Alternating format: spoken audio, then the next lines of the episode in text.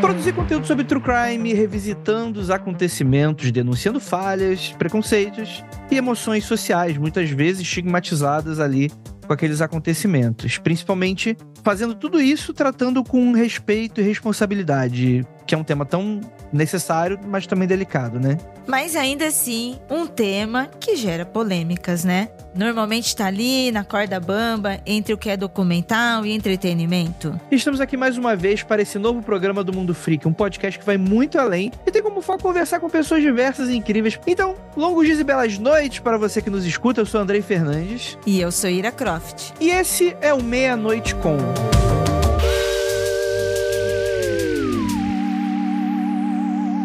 E neste episódio, Meia-Noite com Mabê Bonafé. Podcaster, pesquisadora, roteirista, escritora e, por que não, empresária de si mesma. Numa carreira em ascensão no cenário de true crime no Brasil co-criadora e apresentadora dos podcasts Modus Operandi e Caso Bizarro, seu programa solo que alcançou o top 1 no ranking do Spotify logo nas primeiras semanas. Além do podcast, junto com Carol Moreira, escreveu o livro Modus Operandi Guia de True Crime, lançado em junho de 2022 pela editora Intrínseca, e o jogo de cartas O Stop Modus Operandi com a Galápagos. Praticamente um modus operandi verso criado por duas mulheres poderosíssimas. Mineira de Itajubá e atual moradora da capital paulista, Mabê vê o mundo com esperança de justiça e através da sua seriedade entrega muita simpatia e fofura. Publicitária, encontrou no podcast e na escrita novos objetivos para sua jornada em vida. Se considera cética, às vezes agnóstica, e gosta de equilibrar sua vida emocional e espiritual sem negar a ciência e os mistérios que nos cercam. Fala aí, Mabê! Seja bem-vindo ao novo programa de entrevistas aqui do Mundo Freak, Meia-Noite Com tudo bem, sinta-se à vontade, como se estivesse em casa gravando podcast, porque na verdade estamos todos juntos aqui no grande estúdio. Sim. Mundo Freak Enterprise. Amei estar no Mundo Freak Enterprise Entertainment limitada. Sempre tenho limitada, né? Obrigada. Oi, Ira. Oi, Andrei. Tô muito feliz de estar aqui. Adorei a bio, achei chique. Mas você é uma pessoa chique, né, Mabi? Porque toda vez que a gente conhece tem uma tem essa aura, né? Porque vocês são você, vocês eu falo inclusive junto com a Carol, né? Vocês têm essa aura de, de pessoas legais que todo mundo quer ser amigo, né? Ai, eu fico feliz. eu espero que sim. Aqui a gente gosta. Mabê, quem é essa pessoa assim? Porque a gente vê que você meio que. Eu vou dar um exemplo meu para ver se o ouvinte consegue entender, porque às vezes isso tá claro pra gente que produz conteúdo, mas pro ouvinte não tá muito claro, que é o seguinte: eu sempre falo que eu não faço nenhum personagem quando eu tô gravando o podcast. Mas é claro que ali a gente tem aquela aumentadinha de tom, né, para reforçar algumas características que a gente acha legal e que a gente acha que vai conquistar o, o público, etc e tal. E você, Mabê, você, você é uma pessoa que tem uma persona na internet, né? Quem que é a Mabê por trás dessa persona aí? Cara, é, é muito louco, né, até falar sobre isso, porque assim, eu não sou uma pessoa que, que grita, que fala muito alto. Pelo contrário, as pessoas muitas vezes falam, nossa, que voz de morta, que voz de cansada. Eu já ouvi várias vezes a galera reclamando, principalmente no início do podcast, que eu acho que eu também era meio mais tímida, mas eu sinto que de alguma forma eu ainda não mostrei, entre aspas, que eu sou de verdade. Poético, né? Mas assim, eu sinto que eu sou uma pessoa perto dos meus amigos e perto das pessoas que eu me sinto confortável, que é um pouco diferente da internet. E na vida mesmo, assim, de uma forma geral. Acho que eu acabo me fechando um pouco. Então, uma coisa que eu gosto, por exemplo, para mim o Twitter, eu acho que muita gente fala, ah, aquilo lá é uma persona, mas o, o que eu faço no Twitter é o que eu sou de verdade, é aquilo real, que é louca, fala um monte de besteira, que faz brincadeira o tempo todo. Eu sou uma pessoa que raramente me leva a sério, ou então tento, sabe, brincar com as coisas. E eu acho que, de certa forma, também tem uma persona que é da zoeira, assim. Eu tô sempre falando, ah, eu sou falsa, eu sou capaz de, de sorrir e falar qualquer coisa com uma pessoa, não sei o que. Eu sempre brinco um pouco com isso, as pessoas ficam meio assustadas e tal. Mas não é mentira também, sabe? É, é, é um pouco meu, assim, não, não, nossa, eu sou falsa, mas no sentido de que eu prezo sempre pela simpatia com as pessoas, independente do que eu, né, às vezes eu tô numa situação que não tá super legal, mas eu vou, sei lá, tentar dar o meu melhor. Porém, tem pessoas que conhecem o meu pior, tá? Vou até dar um mini exemplo aqui, que hoje aconteceu o seguinte, uma bobeira, mas eu estava saindo do ônibus, estava dando aula e eu estava voltando de ônibus, e eu pedi, tipo, eu solicitei, né, a parada no, no, no ponto final e o cara não, não, não solicitou. Tipo, ele não parou, o motorista. Eu solicitei a parada. Quem fala isso? Enfim, eu apertei o botão pra parar no ponto de ônibus, aí o cara não parou. Só que, sei lá, eu achei que ele ia parar. Só que ele parou por causa do semáforo que tava vermelho. Daí eu já agradeci ele. Eu falei, ah, obrigada. E fiquei esperando na porta e ele não abriu. Ele, ah, você vai descer? E aí ele virou para mim e falou assim: Você acha que aqui é um ponto, por acaso? Porque tinha passado um pouquinho do ponto. De fato, não tinha percebido. E aí eu, tipo assim, eu fiquei tão estressada que eu virei pra ele e falei assim: Você sabe ler por acaso quando alguém. Tipo, sabe. Sei lá, eu falei alguma coisa assim, tipo, e você sabe ler por acaso quando alguém aperta o botão? Então já na hora eu já dei uma, uma resposta. Porque eu sou dessas também. Eu sou de boa, mas se me irritar, se me atacar, eu vou atacar, que nem Inês Brasil diz. é, o que é bem diferente, né? Dessa pessoa. Na internet você tá sempre muito calma, né? E eu acho que isso é importante, tá? Porque até mais pra gente que, que tá trabalhando com exposição, nosso psicológico ele fica todo mequetrefe se você simplesmente. Então é, é preciso separar. Não dá para ser o cirurgião com medo de sangue quando vai abrir uma pessoa, né? Você precisa ter um pouco dessa separação com toda certeza. Pô, mas isso é interessante. Ira, você quer conhecer a Mabê de verdade? Todos os seus defeitos e características? Já gostei quando ela diz eu sou louca assim mesmo, no Twitter e sou de verdade.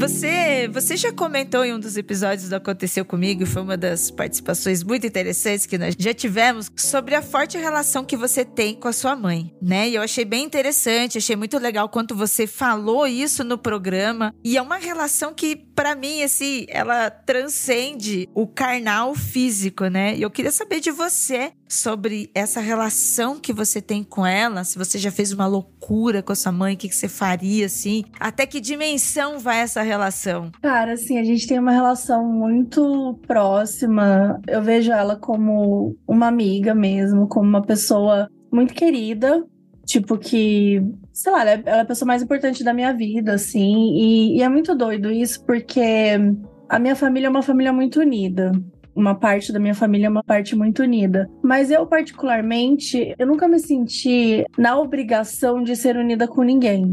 Isso que geralmente né, as pessoas falam, tipo, ah, você, não, você tem que perdoar, é sua tia, é seu sangue, é, é, sabe? Esse tipo de coisa. Eu não tenho uma relação dessa forma. Tanto é que eu não tenho uma relação com meu pai, né? E, assim, a gente se fala muito raramente, mas a gente não tem uma relação e, e isso assusta um pouco, mas para mim ele é uma pessoa normal, tipo, ele é um, um, cara qualquer, entendeu? Ele só calhou de ser o meu pai, mas, tipo, eu não tenho nenhuma ligação, não sinto, sabe? Tipo, ele é uma pessoa que eu não conheci, porque realmente a gente não teve uma proximidade na vida nem nada. Então eu sou uma pessoa que eu consigo muito bem separar isso, assim, eu não tenho essa preocupação do tipo, ah, é meu sangue, eu preciso perdoar, eu preciso. Não, eu acho assim, pessoas que estão comigo e que vão me ajudar, eu me sinto, sabe, confortável do tipo, não, quero quero estar tá junto, bora, sabe, fazer as coisas juntas. E a minha mãe, a gente passou por muitas coisas, assim. Então, tipo, minha mãe me criou sozinha, né? Meus pais se separaram antes de eu nascer. Minha mãe me criou sozinha. Então, uma parte da, da vida moramos eu, minha avó e minha mãe. Então, também tinha uma ligação muito forte com a minha avó.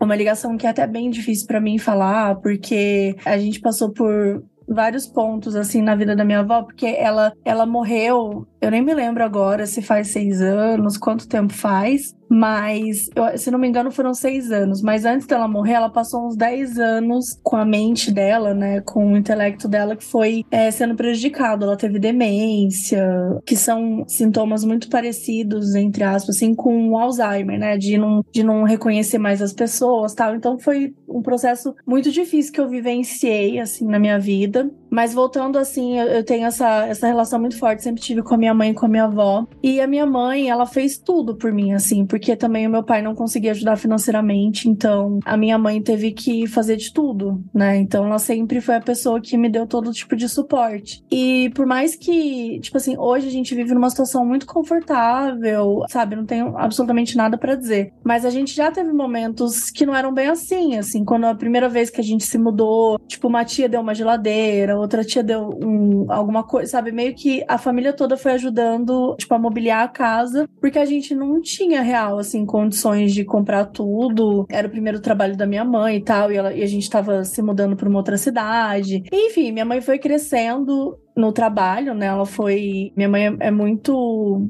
Ela é muito dedicada. Então ela começou como caixa no Banco do Brasil e no final da carreira dela ela já estava como gerente geral do, da, da, agência. Então ela teve um, é uma ascensão de carreira muito, muito poderosa, assim, dentro do banco. Mas que também demorou, né? Foram vários anos até acontecer isso. E então a gente meio que ficava à mercê disso, assim, é, a gente tinha uma vida que era assim, ah, para ela poder crescer, ela precisava se mudar, porque isso é uma coisa que as pessoas às vezes não compreendem, mas assim, quando você trabalha como gerente em São Paulo, você tem que mudar de agência, né, para você poder fazer outras coisas. Mas aqui em São Paulo tem um milhão de agências, então você vai lá só para um outro bairro. Mas quando você tá falando, sei lá, em um estado como Minas Gerais, por exemplo, você vai mudar, você muda de cidade, às vezes você tá muito longe da cidade, né? A primeira cidade que a gente se mudou era 200 quilômetros da minha cidade cidade que eu nasci. Então, saí de Itajubá, fui pra Camanducaia, uma cidade de 15 mil habitantes, ter uma vida toda nova. E a, as mudanças no banco eram assim, tipo, ah, passei, aconteceu, semana que vem a gente vai. Então, você não, eu não tinha, assim, uma perspectiva de quanto tempo eu ia ficar em tal lugar, como é que ia ser minha... Sabe? A minha vida era essa. Minha vida era... A gente vivia numa cidade e, de repente, a gente se mudava para um outro lugar, né? Então, era uma vida diferente diferente, né? Eu acho que nem todo mundo tem esse tipo de vida. Tem muita gente que fala, ah, eu morei 20 anos na mesma casa. Eu não tenho essa experiência, eu não tenho essa, essa trajetória. Assim, minha trajetória foi de sempre estar tá mudando, sempre estar tá conhecendo novas pessoas, entrando para novos colégios, sabe? Começando de novo, me entendendo. Então, isso muitas vezes a gente estava longe da família. Então, isso também fez a gente ser muito próxima. E desde o início, minha mãe sempre me tratou como uma, como uma pessoa, assim, como um adulto. Então, quando eu era criança, eu queria alguma coisa que ela não podia dar, ela falava assim: filha, eu não posso dar. Sua mamãe não tem dinheiro, não sei se eu vou ter dinheiro para isso, quem sabe um dia. E tinha coisas que ela falava: olha, não consigo dar agora, mas isso aqui vamos ver no Natal. Então, ela conversava e ela me explicava tudo. Então, ela sempre me. É, tipo, eu lembro assim, com 9, 10 anos de idade, eu já era parceira dela em pôquer, no buraco, na, na cidade, porque ela jogava com os adultos e eu jogava junto também. Então eu participava muito dessa vida dela, né, com os amigos e eu jogava junto. Então quando eu ia nas festas de criança, eu ficava com os adultos também, porque eu já ficava brincando, já sabia jogar é, esses jogos. Muito perfil de escritora mesmo, viu? De escritores. Esses escritores que já têm uma vivência de adulto já desde criança. Total, tive muito isso, assim. E ao mesmo tempo, tipo, que eu queria brincar, minha mãe brincava comigo, era aquela coisa é, sempre muito imaginativa. Minha mãe tem uma, apesar dela ter formado em engenharia e seguido carreira no banco, minha mãe é uma pessoa extremamente criativa, né? Ela, depois que ela se aposentou, ela descobriu ser uma costureira maravilhosa, assim. Hoje ela é uma costureira perfeita, tipo, ela ma manda muito bem, assim, e faz, enfim, várias coisas manuais. É. A criatividade sempre foi uma coisa muito forte parte dela. E o que eu mais, assim, que eu posso dizer é que eu fui uma criança complicada, assim. Assim, minha mãe fala que não, né? Mas eu, quando eu olho assim, eu acho que eu fui uma criança complicada. Porque eu tive depressão muito cedo, né? Eu demorei muito para compreender isso. Adolescente já, já tinha os meus 14, 15 anos. Eu era melancólica, eu tinha uma uma visão, sei lá, de querer salvar o mundo, uma coisa meio de, sabe, aquela coisa quando você tá descobrindo que o mundo é uma merda e que tipo, você quer meio que fazer tudo, e aí você faz uma coisinha aqui, você acha que tá, sabe, eu era, eu era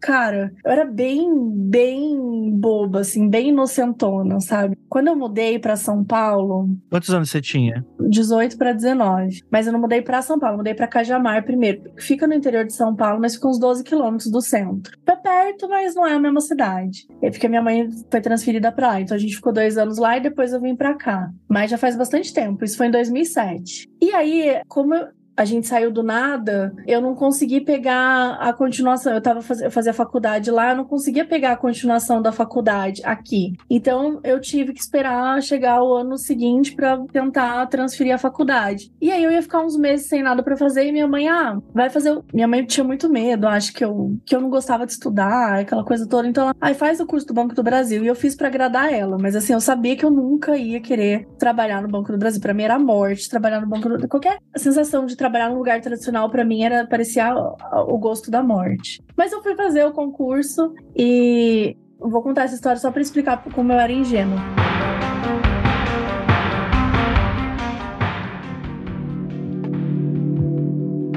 Fiz esse concurso e aí eu tava, era na República. Gente, vocês precisam entender o que é 2007. Não tem celular, não tem GPS, não tem WhatsApp. Volta ao passado. É uma coisa, cara, você se perdeu, você pergunta pra pessoa na rua, você para num posto. Sabe, tipo assim, eu entrava no ônibus, eu me perdi o tempo todo. Eu, hum, imagina, era uma caipira mesmo, na cidade grande, assim, bem, bem clichêzão. E aí minha, uma prima minha também, que mora em São Paulo, ela também tava fazendo esse concurso concurso, a gente foi estudar juntas. E eu lembro, assim, que eu passei na República e tal. E tem muita pessoa em situação de rua lá. E eu, assim, nunca tinha visto, sabe? Na minha cidade não existia, hoje até tem, mas assim, não, não tinha, nunca tinha visto. Já vi muitas pessoas pobres, principalmente por ser do interior, via muita gente que passava condições, que, que era muito humilde, gente que perdia a plantação toda e não tinha que comer. A pobreza do interior é diferente da pobreza da grande cidade, né? Tem uma, uma diferença, né? É, porque a pobreza do interior eu acho que as pessoas são mais acolhidas, assim. Você,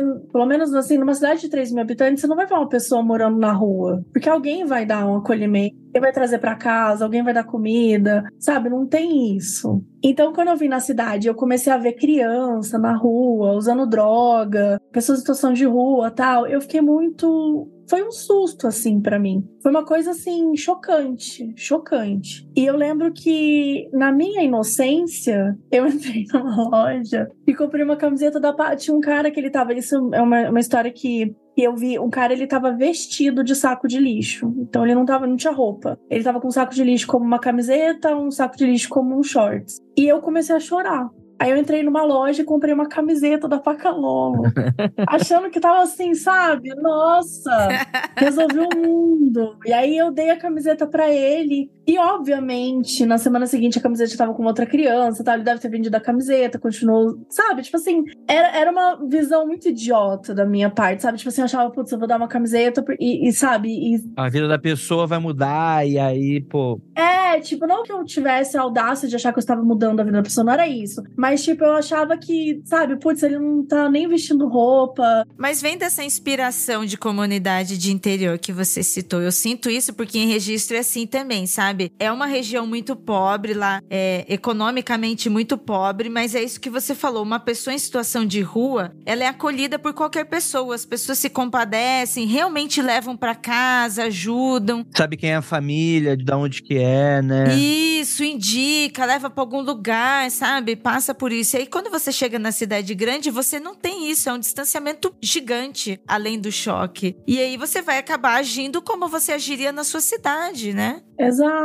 é uma, uma inocência, um, enfim, uma coisa de. Foi realmente um, um baque para mim. Então, eu tinha muito essa inocência, assim. Tipo, uma dessas cidades mesmo que eu morei, tipo, tinha uma, uma moça que ela trabalhava como pedreira de dia e à noite ela fazia programa para poder sustentar os quatro filhos dela. E a minha mãe me contou isso, assim, sabe? Minha mãe ajudava muito ela, ajudava, pagava as compras do supermercado, às vezes tal. Quem fazia as compras do supermercado era a filha dela, que tinha quatro anos de idade. Eu achava isso muito. Então, assim, eu já, tipo, eu, não é que, nossa, nunca tinha visto uma pessoa, sabe, precisar e tal. Minha própria família não é uma família rica, nem nada, mas eu acho que é, é o choque de você ver uma pessoa vestida de saco de lixo e todo mundo passar por ela e ninguém fazer nada. Acho que o meu choque é tipo, putz, e até hoje eu sinto isso. Hoje eu já me acostumei e eu acho muito triste que a gente se acostume, sabe? Eu, eu acho que para mim essa é a merda todas, enfim, né? A merda toda do capitalismo que é esse, que a gente passa por uma pessoa na rua e tá tudo bem e não se importa. E, e se desensibiliza, né? É complicado isso mesmo, né? Exato, a gente não tem mais, não tem mais a sensibilidade, não tem mais a coisa. E então, assim, acho que eu fui criada pela minha mãe, assim, de uma forma muito sensível. Se eu via alguma coisa, eu conversava com ela, então ela me contava, ela nunca escondeu de mim, assim, sabe? Eu acho que o fato dela ter me tratado. Claro, ela escondia muitas coisas, ela nunca falava quando estava passando por algum aperto, algum problema, ela só nunca, nunca falava. E eu vi que durante muitos anos tudo que a minha mãe fez, o trabalho que ela fez, ela se sacrificou, assim, por mim, sabe? Ela deixou muito de fazer muitas coisas para me dar tudo que eu queria, para que eu tivesse acesso à educação, para que eu pudesse viver o meu sonho, que era mudar para São Paulo. Ela não, por ela, ela tinha ficado em Minas Gerais. Eu tinha essa coisa que não, que era morar em São Paulo, que era morar em São Paulo. Queria ser atriz de teatro, né, quando era criança, tinha esse sonho, mas depois eu acabei desistindo, porque eu falava, cara, eu não vou ter grana, não vou ter como ir pra uma cidade grande e tal. Mas eu tinha esse sonho. Então, assim, minha mãe, tudo que ela fez na vida foi para me dar esse sonho. Então eu sou muito grata a ela. Então acho que vem muito disso, da nossa relação, da nossa amizade, sabe? A gente faz muito viagem juntas, né? Você falou, tipo, ah, qual a loucura que você faria? Cara, eu daria minha vida pela minha mãe, de verdade, assim, tipo, tranquilamente sabe? Para mim é uma relação muito assim, sabe, de, de, de amor mesmo, de afeto. Hoje a gente tá bem, hoje a gente tá com ótimas condições e moramos na mesma cidade, somos amigas, saímos, passeamos, fazemos muita coisa legal, mas ela meio que abdicou da vida dela. Então, quando ela se aposentou, para mim foi muito especial antes dela se aposentar, porque a gente passou a vida toda com medo que ela fosse sequestrada, porque era muito comum na, lá nos anos 90, início de 2000, sequestrar gerente, né, para poder sequestrar o gerente e mais uma pessoa para poder assaltar o banco, né? Então eu passei a vida toda também em umas casinhas fechadas, eu não saía muito de casa nessas cidades pequenas, porque tinha essa noia de que poderia sequestrar e tudo mais, sequestrar a família, nananã. E a minha mãe sofreu, de fato, um sequestro aqui em São Paulo. Foi só quando a gente chegou em São Paulo que eu sosseguei e falei, ai, porque na cidade eu era, tipo, a filha do gerente do Banco do Brasil. Minha mãe era gerente do Banco do Brasil. Então ela era conhecida assim. E quando eu cheguei em São Paulo, eu falei, ai, que alívio. Ninguém sabe quem eu sou, ninguém sabe quem é minha mãe, tá tudo bem. E aí, infelizmente, foi aqui que ela acabou sendo assaltada por ironia da vida. E, enfim, ela ficou quatro horas é, sobre a mira de um revólver. E minha mãe é uma pessoa extremamente calma. E ela foi a pessoa que que acalmou todo mundo lá, não só os bandidos, os reféns, nanana, e deu tudo certo, assim, todo mundo, ninguém se feriu nem nada, e foi super pesado, assim, tipo,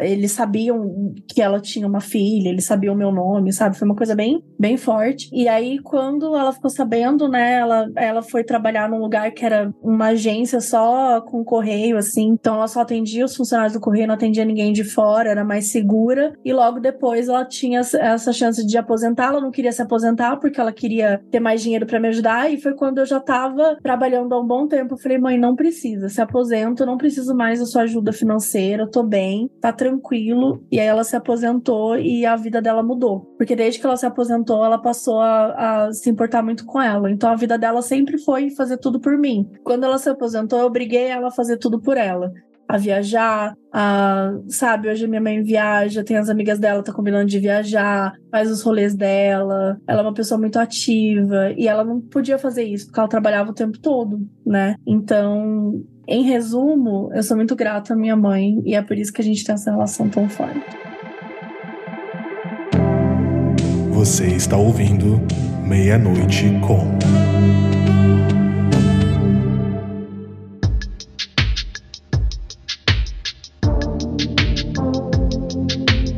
E eu acho que isso dá uma, um gancho maneiro pra gente falar um pouco sobre true crime, né? Porque, poxa, então você, você vivia em algum momento nessa ansiedade, né? De saber que o mundo é ruim e saber que essas coisas acontecem e você tá nessa coisa de que isso vai acontecer a qualquer momento. Para vocês ainda mais do que qualquer pessoa, porque qualquer pessoa né? Sabe que tem toda vez que sai de casa, joga um dado uhum. e vê o que acontece, né? Mas vocês têm, vocês tinham essa essa questão a mais, né, da sua mãe ser gerente, coisa nesse sentido. Como é que é para você essa sua ligação com o crime? o crime, esse que é impossível acabar porque o homem veio do macaco, que é um animal assassino, todo mundo já falava meme, né? É um meme, gente, pelo amor de Deus. Cara, eu sempre gostei de. Quando eu era criança, eu lia muito Agatha Christie, li Sherlock Holmes. Sempre gostei de conteúdos investigativos, conteúdos de tribunais, de ver julgamento, série de advogado. Então, eu já consumia, de certa forma, essa parte investigativa. O True Crime, ele veio muito principalmente por conta do documentário Make a Murder. Eu já consumi algumas coisas antes, mas foi o fato de que hoje, né, já tem alguns anos, o true crime tem sido feito de uma forma mais responsável, né? Porque antigamente, e hoje ainda existe, tem uns programas policiais que você tá filmando ali num momento, sei lá, tá filmando o cara lá, ele acabou de roubar tal coisa, vai atrás dele, a polícia tá chegando. É aquela perseguição em tempo real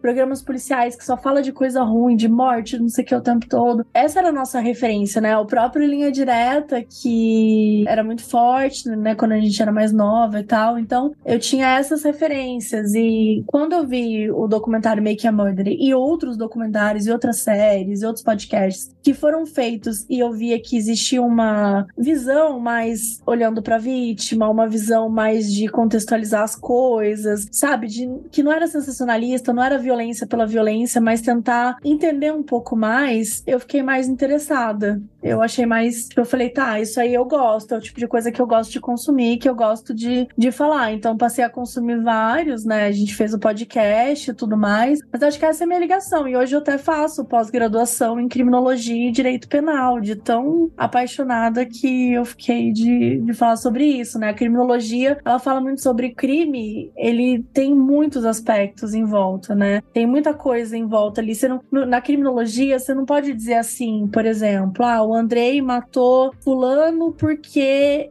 o fulano era palmeirense. Isso não existe, sabe? Existe uma série de fatores que levou você a fazer tal coisa. Existe uma série de coisas que tem a ver com, sabe, são coisas biológicas, coisas psicológicas, coisas de meio ambiente, é tudo junto e misturado. Somos seres humanos complexos e não dá pra gente cravar causalidade nesse tipo de coisa, sabe? Então, existe uma série de coisas por trás e que há de ser discutido discutidas. Então, a minha relação com o crime foi muito por esse caminho, assim, por tentar entender um pouco é o contexto das coisas, quando eles acontecem, a pesquisa também que eu acho muito interessante, as tomadas de decisões que as pessoas tiveram, como foi a júri, sabe? Todos esses aspectos, assim, me interessam bastante.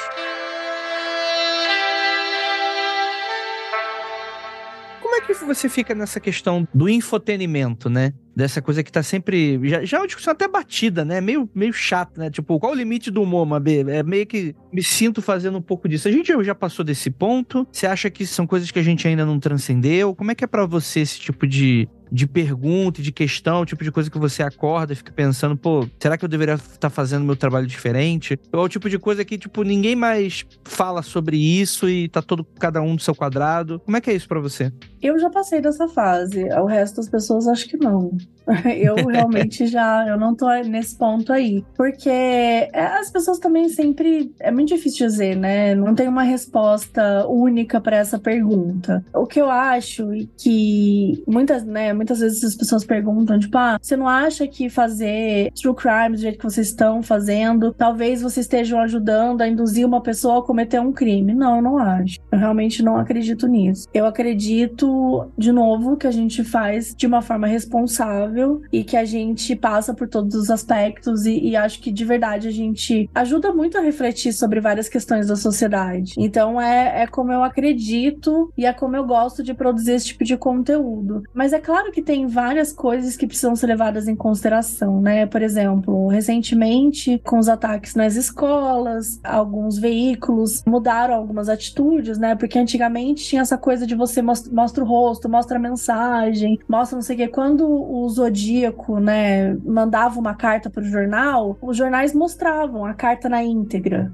né? O manifesto do Una Bomber mostraram na íntegra. Isso eu não acho certo. Era o que o cara queria, né? É o que o cara queria. O cara quer o rosto dele lá, o cara quer ser famoso por isso, ele quer que todo mundo leia o manifesto, sabe? Então, assim, enfim, acho que cada crime tem a sua própria complexidade, suas próprias nuances e devem ser levados né, em consideração. A gente, quando fala, a gente busca olhar para todos esses contextos. E o que a gente encontrou para fazer isso de uma forma legal foi que a gente não fala de uma coisa que tá acontecendo nesse momento. Então, se a coisa acabou de acontecer, eu não falo. Eu não chego e, tipo, alguém matou alguém ontem, eu falo, ai, não, acho que foi fulano. Eu acho irresponsável fazer isso. Nem esfriou o corpo, né? Nem, exato, exato. Eu gosto muito de usar como exemplo a história do Lázaro né? O Lázaro que teve no ano passado, que foi, meu, uma foi de verdade uma perseguição em tempo real na internet, na televisão de um homem que supostamente era um serial killer, que supostamente estava aterrorizando um lugar, que supostamente isso, aquilo, nananã. E aí imagina se eu cravo e falo tipo, tá, então ele é o culpado. E aí na hora que vai investigar, não era ele mesmo, não, não era ele que cometeu, ou então vai investigar uma outra coisa, sabe? Tipo, são várias coisas que acontecem e precisa de um distanciamento para você conseguir entender um, um caso se o caso Evandro tivesse acontecido lá em 1992 e eu tivesse um podcast em 1992, vamos, vamos fingir que daria para fazer. Eu provavelmente teria falado, chamado as mulheres de bruxas de Guaratuba.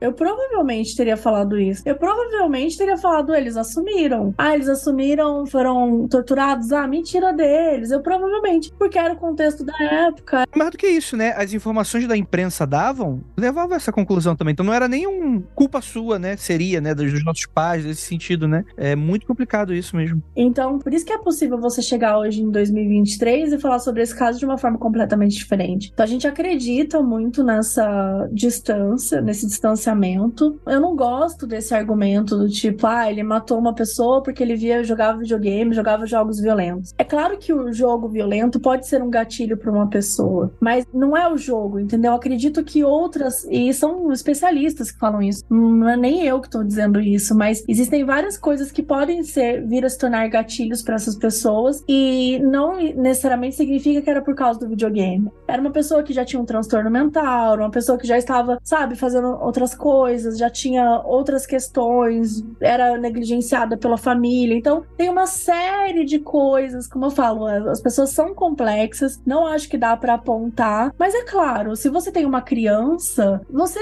tem que tomar um cuidado com a exposição que ela vai ter, porque quando você é criança, você ainda tá formando a sua personalidade, você tá formando o seu conhecimento. Então, assim, nos anos 80, nos anos 90, a gente era largado, a gente não tinha essa preocupação. Mas hoje em dia a gente tem esse cuidado de que o conteúdo precisa ser consumido por pessoas que já, teoricamente, né, têm capacidade para compreender aquele conteúdo. Então, por exemplo, ah, uma pessoa menor de idade deve, sei lá, uma menina de 11 anos deve ouvir o seu podcast? Não, não acho que deve, né? Então, assim, acho que é, é, é, muito sobre isso. Cada pai e mãe devem sim tomar cuidado com o que o filho consome. Acho que, enfim, tenho várias opiniões em relação a esse lance da, das escolas, que acho que a gente tá começando a viver uma coisa no Brasil que que lá fora, né, principalmente nos Estados Unidos, já é uma realidade muito grande. Aqui ainda não é, mas já tem situações o suficiente para a gente começar a, a, tomar decisões, começar a entender o que, que é preciso ser feito, né? Tem uma série de coisas que precisam ser feitas para conseguir compreender o que, onde que a gente está errando com esses jovens, com essas pessoas. Mas de uma forma geral, não sei se eu respondi a sua pergunta, mas é nisso que eu acredito. Assim, eu acho que eu não tenho essa preocupação de que eu estou prejudicando ao fazer true crime. Eu acredito que eu estou fazendo coisas que eu realmente acredito que eu, conto, eu acredito no infotenimento. Muitas pessoas falam com a gente que conheceram e aprenderam coisas que elas não sabiam antes. Às vezes, uma forma de se proteger, judicialmente falando. Teve um cara que mandou uma carta super bonita pra gente, uma carta, um e-mail super bonito pra gente, falando que a mãe dele só compreendeu que tava no relacionamento abusivo depois de ouvir alguns episódios do nosso podcast. Que aí, quando ela percebeu e ela falava que tal pessoa era abusiva, e nananã. Aí ela foi e compreendeu que ela tava numa, num relacionamento abusivo. Então, pessoas que falam que, ah, eu resolvi ser perita depois que eu fui ouvir o modus operandi, eu quis estudar isso. Várias mulheres estão estudando, estão é, indo para a carreira da ciência forense. Eu acho isso muito incrível. Então, enquanto, sabe, tiver dando esses frutos, enquanto eu acreditar que o trabalho está sendo feito de uma forma correta e ética, para mim funciona, sabe? Legal, legal, muito bom. Muito bom ver você falar sobre isso. Além de True Crime, você também tem um podcast de casos bizarros, né? De histórias de mistérios, fantasmas e tudo mais, muito parecido com o nosso programa. Aconteceu comigo, inclusive já gravamos juntas. E você também já disse que, apesar de estar falando muito sobre espiritualidade e casos assim, você é uma pessoa cética e às vezes agnóstica, né? Depende do tempo que você tá vivendo ali, né? Eu queria saber como é que você lida com isso no sentido de quando é que você sabe que entra uma B cética, uma B agnóstica, como é que você é tocada a acreditar além do visível, além daquilo que você já sabe que é, que existe e como é? Olha, desde muito novinha eu quis estudar a religião. Eu já li grande parte do Alcorão, a Bíblia não, mas o Alcorão li uma grande parte. E eu quis muito estudar várias religiões, uma época que eu tava meio assim assim, tipo, qual religião eu tenho, qual eu sou, no que que eu me identifico. Fui atrás de tudo, estudei, sabe, um monte de coisa. E a conclusão que eu cheguei e que eu chego a 37 anos é que eu sou ateia. Eu não acredito em Deus. Eu não, não real, não, não consegue passar pela minha cabeça, porque eu entendo que o que eu acredito possa sim ser considerado uma espécie de Deus para algumas pessoas, mas como Deus já tá tão implícito que é esse Deus, que é um cara e nananã, eu prefiro falar que não, que eu sou ateia, porque eu realmente não me identifico dessa forma. Eu já tive bastante problema, porque quando eu era nova eu tinha um desprezo profundo por igreja e eu era muito assim revoltada, do tipo, eu odeio igreja, eu odeio pessoas que vão na igreja, porque a igreja é uma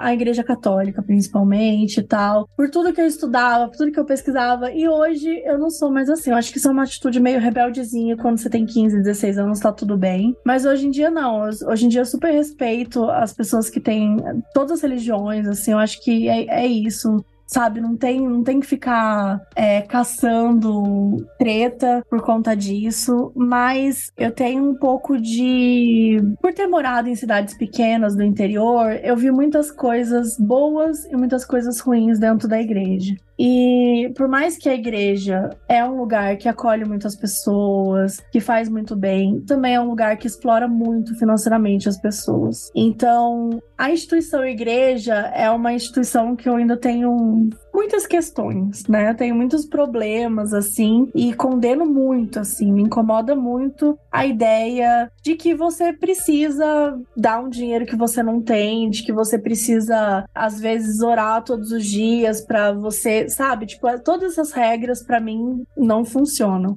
O que funciona para mim e que eu levo para minha vida é tipo fazer o melhor. Eu faço o que eu posso para fazer o melhor para as pessoas, para não ser uma pessoa ruim. Então, é, é a lei, para mim é a lei da, das pessoas. Eu acredito nas pessoas, não acredito nas religiões. Acho que posso dizer assim, respeito as pessoas que são religiosas, respeito as crenças de todo mundo e gosto muito de saber sobre as crenças das pessoas. Tipo, sabe, quando uma pessoa fala vai com Deus, eu agradeço, não fico tipo vai você, eu não acredito, sabe? Tipo, não é essa rebeldia dos 15 anos de idade que você fala, não, não vou não, não acredito. Quer sair na mão com o cara, é, né? sabe? É uma coisa muito idiota, assim. Então, eu quase não falo sobre isso, assim, porque eu acho que o que eu sinto é, como eu falo, eu sou ateia, mas eu acredito, eu acredito nas coisas, tipo, eu acredito em alienígena, eu acredito que existe espíritos, eu acredito que existe uma força maior do que a gente. Mas não é possível que, sabe, sei lá, tipo, que a gente veio assim do nada, sabe? Eu não consigo acreditar acreditar que é só ciência, sabe? Mas eu também não acredito em Adão e Eva, o, Adão, o famoso Adão e Ivo. Não acredito em nada, assim, do aspecto religioso, assim, sabe? Então, para mim, o que funciona é, cara, vou fazer o meu melhor, vou fazer o que, que eu puder para ajudar as pessoas, né? Vou tentar fazer o bem e espero também que as pessoas façam bem. E é meio que isso, assim, sabe? Porque o que a gente vê é que religião não define caráter né? A religião não define como uma pessoa vai se comportar. Então, eu sinto que por a gente ser um país muito religioso, as pessoas muitas vezes se escondem atrás da religião como se ela fosse um certificado de que aquilo tá certo, de que aquilo tá ok, de que aquilo pode ser feito. E eu não acredito nisso. Como sinal moral, né? Foge até da espiritualidade em si, né? Vira uma moralidade que tem que cumprir uma agenda que tem que cumprir. Exatamente. Então, sei lá, essa é a minha visão. Tipo, eu sou cética, mas, pô, se você me contar uma história com espírito, ah, eu vou acreditar. Se você for convincente, eu vou acreditar. Se você não for convincente, eu não vou acreditar. É basicamente isso, assim. E o susto é real, né? O susto é real. O susto ali é real, ele existe. Então é isso, que né, eu não posso falar tudo que eu, que eu sou 100% cética se eu tenho um caso bizarro. E eu acredito nas histórias que as pessoas mandam. Eu realmente acredito. Em algumas, né? Tem umas que não. Então é isso. Eu sou meio contraditória mesmo, assim, sabe? Tipo, tipo, eu sou ateia, mas eu acredito numa coisa maior. Eu gosto da ciência, mas eu também acredito que tem umas coisas que não tem explicação. Eu não acho que tudo pode ser explicado pela ciência. Então, é meio que isso, assim. Acho que é a forma que eu, que eu encontrei, assim, de ficar em paz comigo mesmo.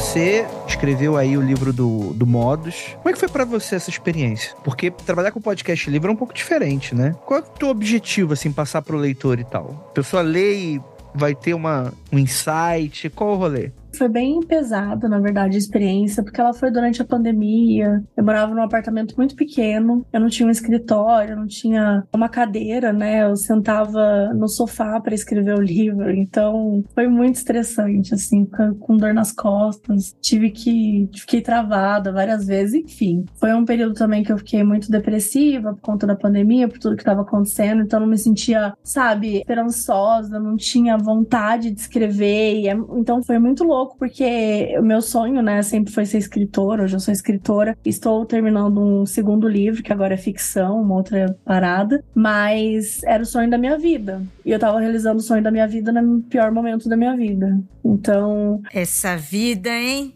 Gosta de brincar com a gente. Gosta muito. Tipo assim, ah, quer teu sonho? Toma aqui, olha que sonho legal. Mas vai ser no pior fase, no pior momento da sua vida. Então, assim, foi literalmente o que aconteceu. Então, para mim foi muito complicado. Eu e a Carol brigamos no processo, né? A gente sempre conta isso, a gente nunca, a gente nunca briga, assim, tipo, a gente discorda e tal. Mas estamos três anos e seis meses produzindo conteúdo, a gente nunca tretou. E no livro a gente tretou feio. Feio. Gritar, de gritar sabe? Tipo, coisa que nunca tinha rolado, assim. E, e, e, falar, mano, vamos resolver essa porra agora, sabe? Que eu tô, tô de saco cheio disso, aquela coisa toda. Então, a gente tretou muito tretado para você ver como foi complexo, tal. Pra ela também foi complexo. Escrever em duas pessoas também é difícil. Mas depois a gente. Isso foi mais no início, né? Depois que a gente se encontrou e se entendeu, foi tudo tranquilo, foi muito legal. E a gente tem muito orgulho desse livro. A ideia do livro, né? Ele chama de, de Guia de True Crime Crime, que na verdade ele tem um pouquinho de cada coisa. E quando a gente foi fazer um livro, a gente falou: ah, o Modus Operandi é um podcast que cada episódio é um caso. Mas a gente achou que ia ser chato a gente fazer, tipo, ah, um livro com, sei lá, 10 casos. Como que a gente seleciona, sabe? Como que a gente faz? E a gente pensou, tá, mas além disso, a gente também é um podcast que a gente conta a história. E aí, quando a gente tá contando a história, a gente ensina alguma coisa, tipo, ah, essa lei funciona assim. Então, naquela época, isso acontecia tal coisa. Ou então, isso aqui aconteceu antes desses dois países se juntarem, não, não, não. Então a gente fala de história, a gente fala de contexto político, contexto racial, a gente fala de diversas frentes, assim, né? Perpassa por várias coisas quando a gente tá falando do, dos episódios. Então a gente pensou, por que não falar um pouquinho de cada coisa? Então a gente vai falar sobre a investigação, a gente vai falar sobre o sistema carcerário, a gente vai falar sobre direito penal, né? Então, assim, a gente pensou, a gente elencou quais eram os assuntos que a gente falava. Então, chegava, tipo, vamos explicar as polícias, qual é o tipo de polícia, o que é a polícia técnico-científica, aquela coisa toda, assim, de ir passando. E ele é meio como um guia mesmo mesmo. Então, se você não necessariamente você precisa gostar de true crime, mas se você gosta de conteúdos investigativos, se você curte Agatha Christie, sabe? Se você curte séries, tipo CSI, é, Law and Order, talvez você goste do livro, porque de certa forma a gente tá falando sobre vários desses assuntos, trazendo curiosidades, trazendo é, informações interessantes, contextualizando quando faz sentido, e além disso, com os casos que a gente coloca no, dentro do livro. Então a gente não fez um livro de casos, a gente fez um guia para falar de alguns assuntos que são interessantes de true crime, para quem é fã e consome esse tipo de conteúdo de investigação e tal. E aí ali dentro você também consegue se informar sobre alguns casos. Tem o caso do Zodíaco inteiro, tem o caso do Ona Bomber inteiro, se não me engano. Então a gente conta toda a história, fez uma pesquisona e tal. É basicamente isso. Sim, eu acho muito legal a, a transmídia, né? Essa coisa de você trabalhar com conteúdos diferentes em mídias diferentes, quer dizer, conteúdos semelhantes em mídias diferentes, né? Que tem um pouco dessa comunicação. Ah, talvez até uma pergunta agora me surgiu. Você soube de algo de provavelmente esse livro ele vai para muito além do público de vocês, né? Uma pessoa que nunca escutou vocês, lê esse livro rola, não rola? Você acha que ele converte como, como ouvinte de podcast? O contrário acontece, houve rejeição da, da galera do podcast falando: ah, eu não vou comprar livro porque eu não leio, eu prefiro escutar. Como é que tá essa diferença de público assim? É um público menor, com certeza, do que consome o podcast, mas é um público muito efusivo, muito barulhento, muito apaixonado. Então, eu sei que muitas pessoas dão esse livro de presente. Então, quando uma pessoa gosta, pai, minha amiga gosta de assistir esse doc comigo, então eu vou presentear ela. Às vezes ela não conhece podcast, pode conhecer através do livro. A gente teve algumas experiências de pessoas que conheceram o livro, mas acho que foi muito mais por indicação. Não, não me recordo se alguma pessoa, sei lá, comprou o livro do nada, e aí a partir daí virou um, um ouvinte e tal. Não me recordo, assim. Pode acontecer, mas talvez seja mais raro. A maioria é, de fato, pessoas que já consumiam é, o nosso podcast e tal. E tem também uma galera que, tipo, às vezes gostava de true crime, compra, e às vezes fala, ah, mas o livro é muito básico tal. Porque é isso também, assim, é um, é um guia muito para uma galera que gosta de falar sobre esse assunto, mas é, é, Não tem como discutir todos esses assuntos com uma profundidade gigantesca. A gente, tipo, cada capítulo do, do livro daria um livro novo, né? Então, não é assim. É, a gente fala de uma forma geral, mas é de uma forma geral. Então, às vezes, quando uma pessoa que consome muito true crime, talvez ela possa achar, tipo, ah, beleza, já sei a maioria dessas coisas e tudo mais. Mas de uma forma geral, é o público que nos ouve e eles são muito barulhentos, assim, eles são muito efusivos e a gente sentiu, assim, um, um acolhimento muito grande dessa galera, assim. É bem legal. Demais, demais. Muito bom conhecer um pouquinho mais da Mabê, do seu íntimo, da sua jornada, das suas curiosidades. Gostoso que você fala bastante, Mabê, e você vai entregando muita coisa, muita coisa. Isso é muito bom.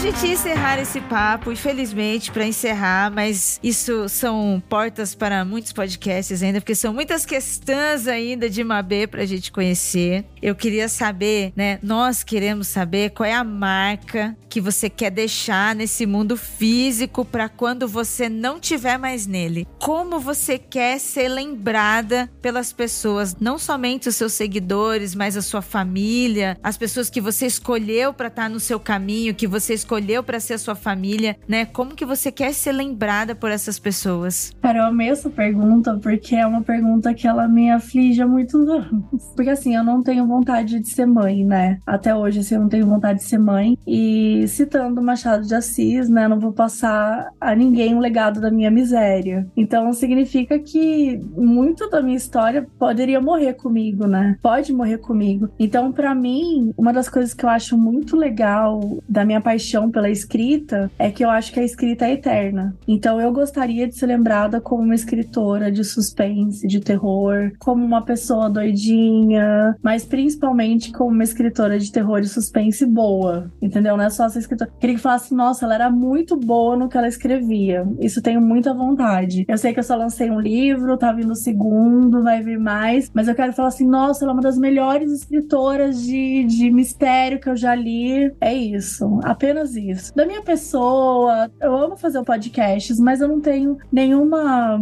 não sinto assim nenhuma coisa tipo, ah, quero ser lembrada pelos podcasts. Não, eu quero ser lembrada como escritora. Isso eu gostaria muito, assim. Pô, muito legal. Então deixa eu fazer uma pergunta aí. Epa! Que agora me veio aqui agora, assim. A literatura tem essa, essa carga, né? Por uma mídia secular, né?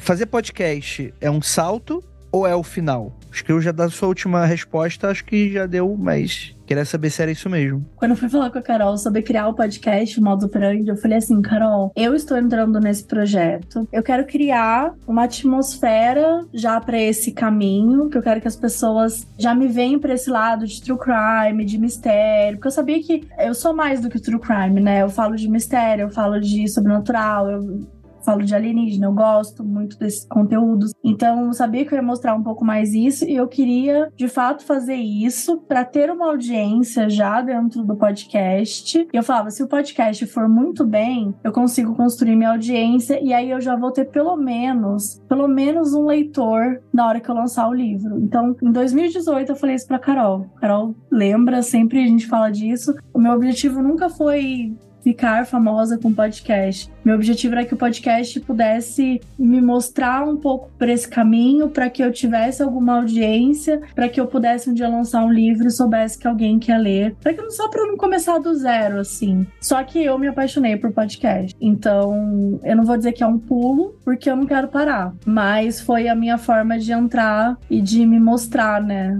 para as pessoas, mostrar um pouco mais desses conteúdos, porque eu sei que na internet quando você se fortalece num conteúdo, você vira referência, né? Tipo, quando você vai falar sobre isso, por exemplo, se eu quero fazer um conteúdo de culinária, talvez eu não vá chamar vocês, mas se eu vou fazer um conteúdo sobrenatural, um conteúdo de alienígena, um conteúdo de true crime, um conteúdo de política, talvez eu chame vocês. Por quê? Porque vocês se especializaram em falar nesse conteúdo. Vocês não são só isso mas vocês são mais conhecidos pelo mundo freak, né? Pelo horror, pelo mistério, pelo sobrenatural. Então, eu sei que isso é válido, sabe? Tipo, se você lançar amanhã um livro de culinária, não sei se as pessoas vão comprar, sabe? Não gongando, longe de mim. Você pode ser um ótimo cozinheiro, mas eu não sei se as pessoas vão comprar. Agora, se você lançar um livro amanhã com a sua temática, com o seu conteúdo, é muito provável que as pessoas vão comprar. Então, era meio que o, o meu objetivo, assim, sempre foi esse. Show de bola, show de bola. Porta para drogas mais pesadas.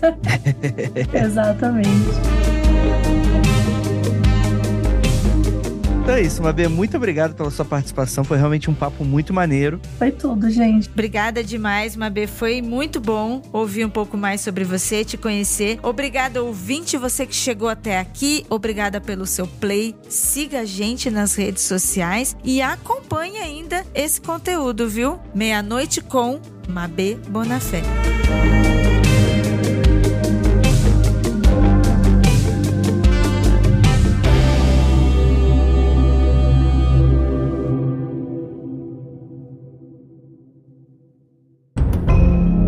Este programa foi produzido por Paratopia Podcast Storytelling.